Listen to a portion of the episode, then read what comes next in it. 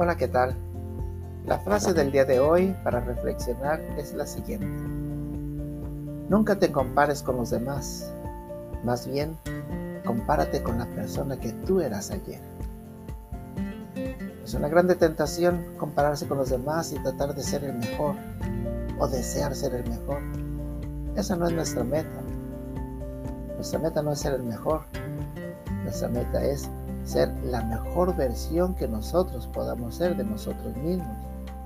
Así es que el camino a seguir es tratar de mejorarse a uno mismo todos los días, ser mejor de lo que éramos ayer y mañana ser mejor de lo que somos el día de hoy. Esto es lo que debemos de hacer cada día. Así es que recuerda, no te amargues comparándote con los demás. Más bien, alégrate de que hoy eres mejor de lo que eras ayer.